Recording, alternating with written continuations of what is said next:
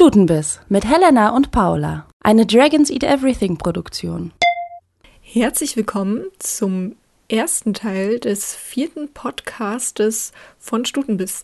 Ich bin Paula und ich habe für euch heute ja eine kleine Überraschung mitgebracht. Und zwar in der vierten Folge von Stutenbiss werden wir uns über Körper unterhalten und besonders auch über das Körpergefühl, über Body Positivity und äh, was es bedeutet, wenn man sozusagen der vermeintlichen Norm der Gesellschaft nicht entspricht, also nicht Kleidergröße 36, 38 trägt. Zu Gast ist in dieser Sendung Mary. Sie ist Stylistin, Bloggerin und Fettaktivistin aus Berlin und vielleicht kennt ihr ihren Blog Body Mary. Doch bevor ihr euch die TV-Sendung mit Mary anschaut, haben wir hier im Podcast ein Interview mit noch einer Frau aus Berlin und zwar mit Magda Albrecht. Magda hat 2018 ihr erstes Buch herausgebracht. Fashionista heißt das im Ulstein Verlag erschienene Buch. Dort beschreibt sie ihren ganz persönlichen Weg zur Akzeptanz ihres eigenen Körpers und zeigt auch auf, wie dicke Körper in der Gesellschaft zu einem großen Problem gemacht werden. Ich habe mich mit dir unterhalten und hier ist das Interview. So, ich sitze jetzt hier mit äh, oder stehe mit Magda Albrecht im Studio, die ähm, ein Buch rausgebracht hat. Eigentlich kennt man sie von Prodien, von Workshops oder aus dem Internet. Stutenbiss mit Helena und Paula. Eine Dragons Eat Everything so Produktion. Wie konnte das passieren? Wie konnte das passieren? Ich habe ganz schön viel Geld dafür bekommen. Deswegen habe ich gesagt, machen wir noch so was Altmodisches wie ein Buch schreiben. Mache ich das da auch mal mit. Also mich hat eine Agentin dann geschrieben und hat gesagt, willst du nicht mal das da, was du da im Internet so bloggst, auf äh, alten toten Papier packen äh, und das vielen Leuten zur Verfügung stellen? Und dann habe ich mit der ein bisschen gearbeitet. Sie hat mich an quasi äh, die Verlage ähm, quasi rangebracht und dann hat der Urstein Verlag gesagt, das wollen wir veröffentlichen. Es ist äh, einmal ein großer Verlag tatsächlich. Also ich bin auch ähm, ganz optimistisch einfach in die Buchhandlung um die Ecke reinmarschieren, dachte so mal gucken und da lag es. Da lag es? Ich habe schon unterschiedliche Stories gehört. Wo lag es denn? Weißt du, was mich interessiert? Ich stelle dir jetzt mal eine Frage. Ja. Wo lag es denn in welcher Ecke? Es lag auf, erstmal auf diesem Ausstellungstisch in der Mitte und das war schon so ein Mix aus Ratgeber, Sach Büchern. Ich glaube, es war auch noch irgendwas anderes mit Essen da. Ah ja. Und dann war, daneben lag das Buch von der Schauspielerin, die Bibi bei Bibi und Tina gespielt hat und die jetzt so ein Power-Mädchen und alles cool Buch geschrieben ah, ja. hat, sei du selbst, so ganz glitzernd. Weil Freundinnen von mir haben mir schon berichtet, dass es mal bei Stil lag, mal bei Diäten. Ja. Äh, und auch bei Körpergefühl oder natürlich unter Frauen. so Frauen als Kategorie ist auch ganz interessant. Ähm, genau, deswegen interessiert mich das immer, wo das liegt. Ich bin eigentlich fein äh, damit, dass es überall liegt. Muss ja. ich ehrlich gestehen. Ist ja auch spannend. Es ist ja auch ähm, ziemlich, wenn wir gleich noch drüber reden, es äh, greift ja, also es streift ja alle möglichen Themenbereiche. Ähm, huch, ich soll nicht so auf den Tisch hier hauen. Ähm, Genau, vom Bloggen zum Buch tatsächlich. Das ist ja nochmal ein, ein großer Schritt. Wie hatte ich das jetzt auch selber so in, in deinen Gedanken oder in der Verarbeitung deines Themas, ähm, hatte ich das weitergebracht? Hast du jetzt vielleicht auch einen neuen Ansatz? Na, ich musste so ein bisschen längeren Atem entwickeln. Ne? Beim Bloggen ist das ja selten so, dass man mehr als, keine Ahnung, so zwei DIN A4 Seiten schreibt, weil dann klicken die Leute ja auch schon weg. Also so kürzere Texte, wo die Argumente ganz schnell kommen, ja. Argument A, B, C und dann noch ein Resümee und dann schickst du das online. Und beim Buch musst du ein bisschen längeren Atem entwickeln. Und das ist mir am Anfang ein bisschen schwer gefallen und deswegen habe ich dann so kleine Häppchen gemacht. Ja, und habe das wirklich auch so ein bisschen wie Blogartikel geschrieben. Äh, aber man muss ja auch bei so einem Buch so ein bisschen so eine Dramaturgie oder sowas beachten. Ähm, es war in der Tat eine Riesenaufgabe für mich. Also, äh, und ich habe auch Momente gehabt, wo ich äh, gedacht habe, dem fühle ich mich jetzt nicht gewachsen hier. ähm, aber es hat offensichtlich geklappt. Es äh, ist irgendwann rausgekommen. Äh, also vor zwei Wochen.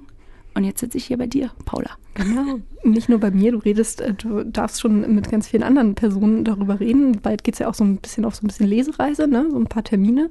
Ähm, lass uns erstmal über den Inhalt überhaupt reden. Genau. so Macht Fat, Fashionista heißt es, also alleine der, der, den Begriff fand ich schon also ziemlich witzig tatsächlich. Auch cool, weil das das gut verbunden hat. So, die Fat und Fashionista und es geht nicht nur, nur Mode irgendwie da drin. Aber erklär doch erstmal, warum dieser Titel Fashionista, was soll das bedeuten? Also Fashionista ist ein sehr beliebter Begriff in den sozialen Netzwerken, vor allen Dingen so auf Instagram und Twitter, wo modebewusste dicke Menschen halt ihre Fotos, die sie online stellen, äh, mit einem Hashtag, also Fashionista, ähm, ja, vertaggen.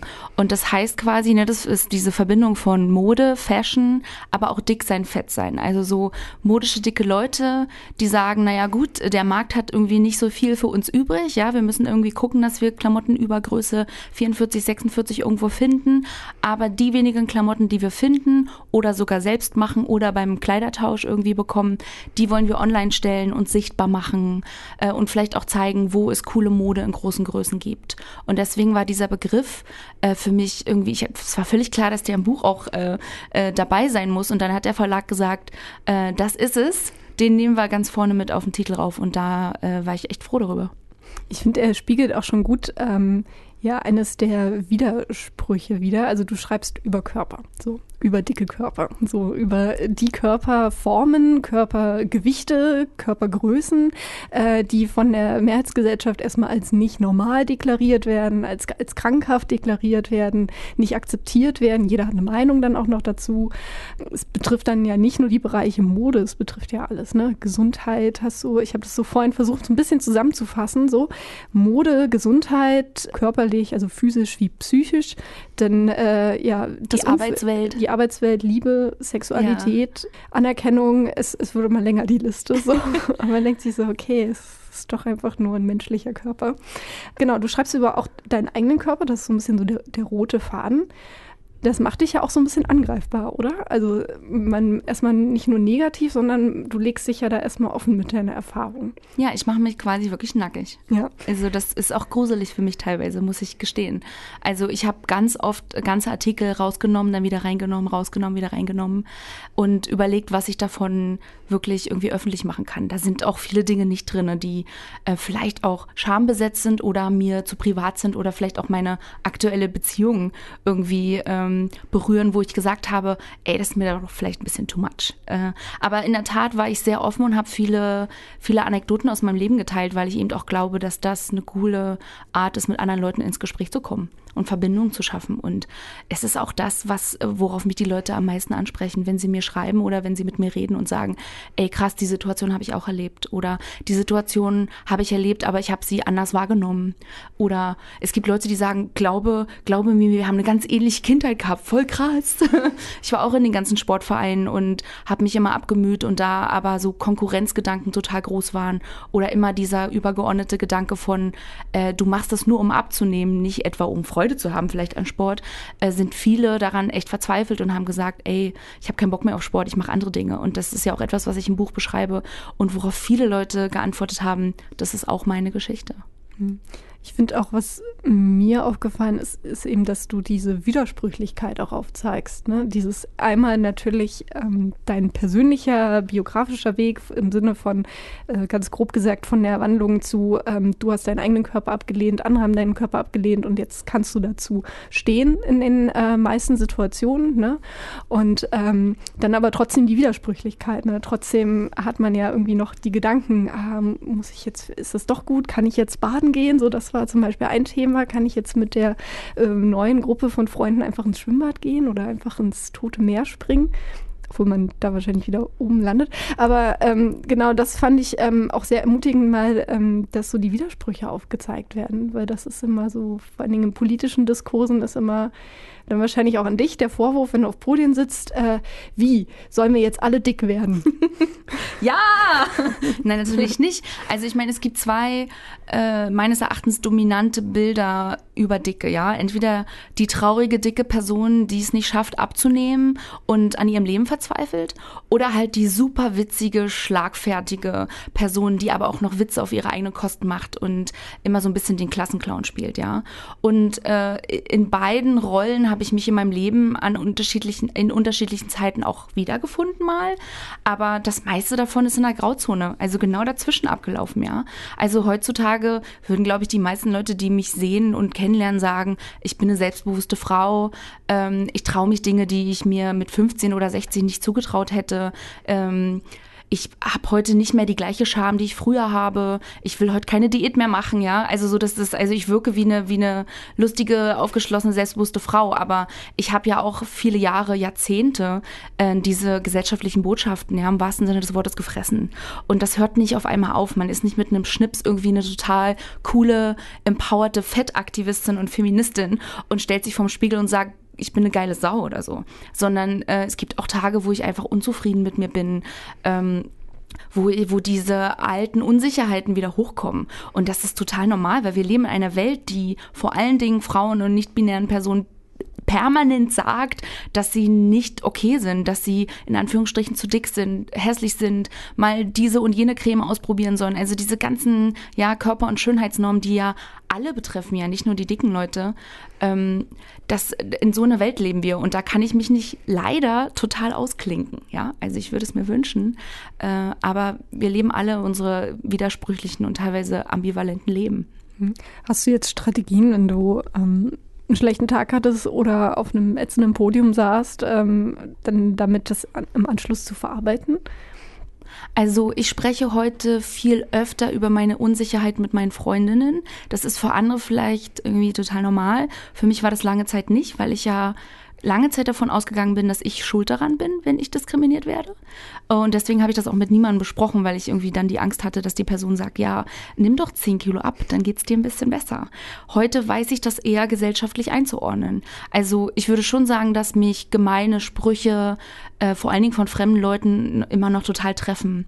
Äh, oder wenn ich auf Podien spreche und die Kommentare einfach wirklich total respektlos sind. Natürlich gehe ich irgendwie schlecht gelaunt nach Hause. Aber ich spreche zum einen mit meinen Freundinnen, mit meiner Partnerin darüber und ich kann es heute eben auch einordnen. Ja, das, ähm, das ist nicht mein persönliches Versagen. Ähm, es ist nicht meine Schuld. Ich bin nicht dafür verantwortlich, dass wir in einer Welt leben, die Körper in gut und schlecht einteilt und in würdig und unwürdig einteilt, sondern ich kann das heute, ich weiß heute, wo das herkommt. Ja, das ist eine politische Idee, die über das Dicksein existiert, die aber nicht objektiv ist oder sachlich ist, sondern eben auch eingebettet ist in historischen Kontext. Du, ähm, du leitest es ja auch dann weiter oder fasst so ein bisschen so auch deine Arbeit zusammen mit Mein Fett ist politisch. ähm, wie würdest du das im Detail jemanden oder wie erklärst du das jemanden, der das zum ersten Mal hört und das Buch auch noch nicht gelesen hat, äh, sich vielleicht auch nicht irgendwie in queer-feministischen Kreisen bewegt? Na, ich würde sagen, dass, ähm, dass das bedeutet, dass die Bilder, die wir haben über Dicksein, die Argumente, die Diskurse, die wir führen, ähm, nicht objektiv sind oder sachlich sind, sondern politische Debatten sind, ja. Also es ist keine objektive Idee zu sagen, dass Dicksein äh, per se hässlich ist oder ungesund ist, das ist eine politische Idee. Ja, das äh, äh, in meinem Buch versuche ich das auch herzuleiten. Ja, das hat was mit dem Body Mass Index zu tun. Das hat meines Erachtens auch mit sexistischen und kapitalistischen Verhältnissen zu tun, warum wir bestimmte Körper als äh, strebsamer und äh, arbeitsamer einordnen und andere nicht. Ähm, und diese Ideen sind also nicht einfach sachlich da, sondern mein Fett kann nicht einfach so existieren, sondern mein Fett wird quasi mit politischen Ideen aufgeladen, ja. Also es ist ja keine objektive Idee zu sagen, äh, ein Körper ist schlechter als der andere oder ein Körper ist hässlicher als der andere. Ja, das sind, das sind gesellschaftliche Normen, die da wirken.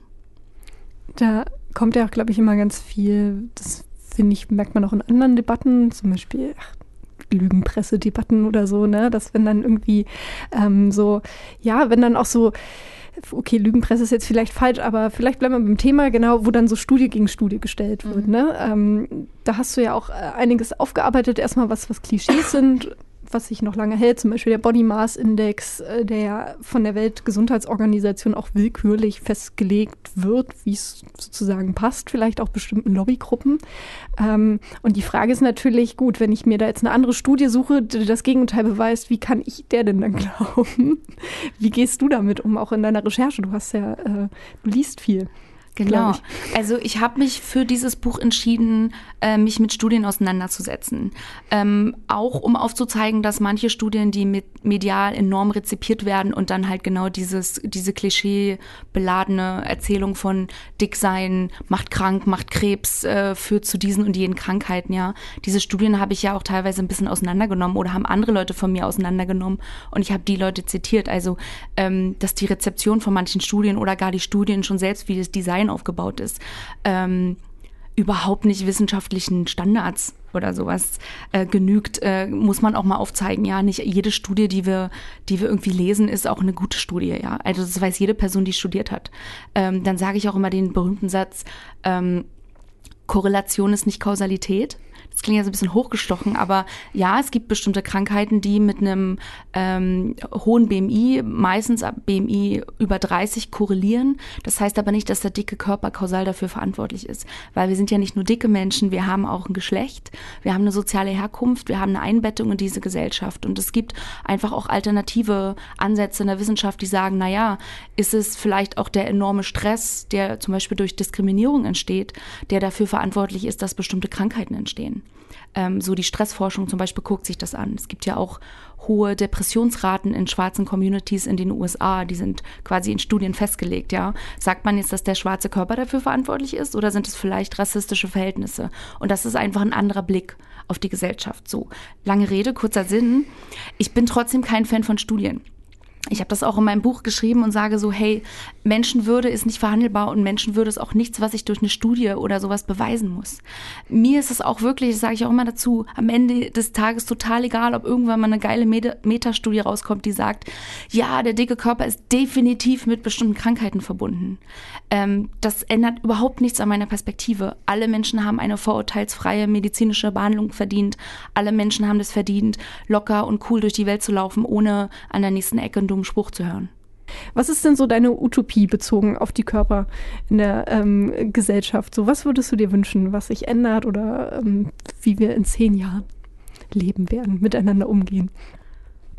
In Bezug in auf zehn die Körper? Jahren, ich glaube ja, dass ich das nicht mehr miterleben werde. Ja. ich bin zwar ein relativ optimistischer Mensch und versuche immer, mich irgendwie an Träumen und äh, Utopien auch ein bisschen festzuhalten. Ich glaube aber in der Tat nicht, dass ich das noch erlebe, dass Menschen wirklich also wenn ich jetzt sagen würde, ich möchte, dass alle Menschen nur aufgrund ihrer Talente oder sowas angeschaut werden, nicht mehr aufgrund von Körperlichkeiten, würde ich auch noch mal einen Schritt weitergehen und sagen, na ja, auch unabhängig davon, ob jemand jetzt Talent hat oder nicht, ja, äh, sind wir irgendwie alles Menschen und ich fände das total cool, dass wenn Leute einfach bedürfnisorientiert die Dinge machen können im Leben, die sie machen wollen, ja, die Jobs, die sie machen wollen, die Menschen, mit denen sie zusammenleben wollen und Familien gründen wollen. Also meine Utopie ist riesengroß. Meine Utopie findet nicht nicht im jetzigen Kapitalismus statt zum Beispiel. Ähm, meine Utopie ist frei von Diskriminierung jeglicher Art. Ja, wo Menschen festgenagelt werden auf, auf darauf, wie sie aussehen, äh, oder welche Hautfarbe sie haben, äh, welches Begehren sie haben. Das alles muss verschwinden. Also diese ganzen ekelhaften Diskriminierungen müssen raus. Und das ist ja nicht nur etwas so, was so wabert in der Gesellschaft, sondern das, das, es gibt diskriminierende Gesetze, ja. Also der Body Mass Index, ich habe den schon genannt, ähm, der hat äh, dazu geführt, dass manche Menschen zum Beispiel nicht verbeamtet werden konnten, ja, und wirklich hunderte Euro weniger im Monat hatten, ja. Das ist nicht einfach nur so eine abstrakte Diskriminierung, sondern das ist ganz klar eine, eine festgelegte Diskriminierung. Das muss alles weg. ist jetzt natürlich riesengroß, was ich hier vorschlage, aber man kann ja wirklich mal auch kleiner anfangen und sagen, wir gucken uns mal bestimmte Politiken an und wie sie Menschen nützen oder nicht. Ja, wen sie benachteiligen oder nicht. Und äh, die können erstmal gleich weg.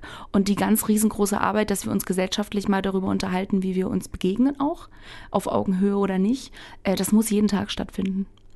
Ich finde, das passt auch gerade auch so ein Buch über Körper finde ich auch jetzt ziemlich wichtig im Jahr 2018, wo wir auf anderen Ebenen wir über die ganze Technisierung unserer Welt sprechen. Ne? Das Smartphone auch im Gesundheitswesen, ne? dass jetzt quasi unser Smartphone oder unsere Apple Watch oder was auch immer unsere Körperwerte messen kann und daraufhin sich dann unsere Versicherungstarife etc. ändern. Und alles wird eben so, ja, auf Basis von Daten gemacht. Das kann teilweise sinnvoll sein, aber es entfernt sich halt so vom Menschen. Darum fand ich das vielleicht, weil ich auch immer so im Medienkontext um äh, mich bewege, dann auch ähm, mal wieder auch einfach angenehm, sich mit Körpern zu beschäftigen, mit Menschen tatsächlich. Na total. Und meine erste Frage wäre auch, was für eine Idealvorstellung von Mensch denn dahinter steckt. Zum Beispiel zu sagen, muss ein Mensch am Tag 10.000 Schritte gehen, um ein guter Mensch zu sein? Das ist ja häufig bei diesen Apps, ja. Also es ist ja so, ich habe so ein iPhone, ja. Und vor ein paar Monaten hat eine Freundin mir erzählt, du hast so eine Health-App da drauf, da kann, kannst du deine Schritte äh, tracken. Und ich so, nee, sowas habe ich nie runtergeladen. Sie so, nee, das ist automatisch drauf, was ich schon krass fand. Und dann bin ich darauf gegangen und dann habe ich gesehen, dass der jeden Tag meine Schritte getrackt hat, ohne dass ich das wusste oder eingestellt habe oder irgendwie irgendeinen Konsens dazu hat, ja. Wie gruselig. Aber was hat das mit mir gemacht? Ich gucke ab und zu drauf, wie viele Schritte ich gelaufen bin. Ja, und ich bin nun wirklich echt eine Aktivistin, die sich genau mit Körpernormen auseinandersetzt. Und ich finde das voll, voll okay, wenn ich an dem einen Tag mal nur 50 Schritte laufe und am nächsten 10.000 oder so, ja. Aber es hat trotzdem was mit mir gemacht. Ich habe da mal auf diese App geguckt. Und die nächste Frage wäre, was passiert mit diesen Daten? Wenn das mal an meine Krankenversicherung kommt, das ist totale Scheiße. Äh, weil wer bestimmt denn, was die richtige Anzahl an Schritten ist, die gegangen werden müssen? Meistens werden diese Entscheidungen nach irgendeiner Idealvorstellung getroffen.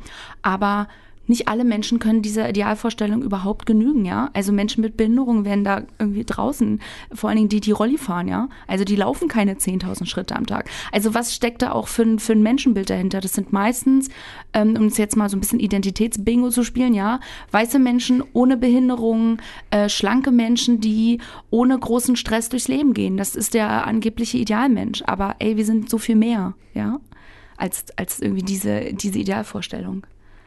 Das ist ein gutes Schlusswort. Vielen Dank für das Interview. Vielen Dank, Paula. Ähm, geht natürlich auch äh, auf äh, Magdas Seite oder auf die Mädchenmannschaft. Da gibt es auch immer äh, tolle Links und eben auch Texte von Magda. Vielen Dank, dass du da warst. Das war der vierte Stutenbiss-Podcast. Nächste Woche könnt ihr dann die TV-Show mit Mary anschauen. Vielleicht ist die auch schon draußen, wenn ihr den Podcast irgendwie später im Laufe des Jahres ja hört. Das ist ja alles kein Problem. Es gibt alle Infos zu Stutenbiss übrigens auch auf dragonseateverything.com. Da findet ihr auch die Show Notes, also dragonseateverything.de oder .com wie es euch gefällt. Ihr schafft das schon. Auf jeden Fall immer dran denken, Drachen essen alles und darum sind sie cool, weil Drachen machen sie Gedanken um irgendwie dick sein oder dünn sein und fett und schlank und so. Und darum seid mehr so wie Drachen und seid schön feministisch. Und ähm, ich sage jetzt Tschüss, bis zum nächsten Podcast oder bis zur nächsten Show. Stutenbiss mit Helena und Paula. Eine Dragons Eat Everything Produktion.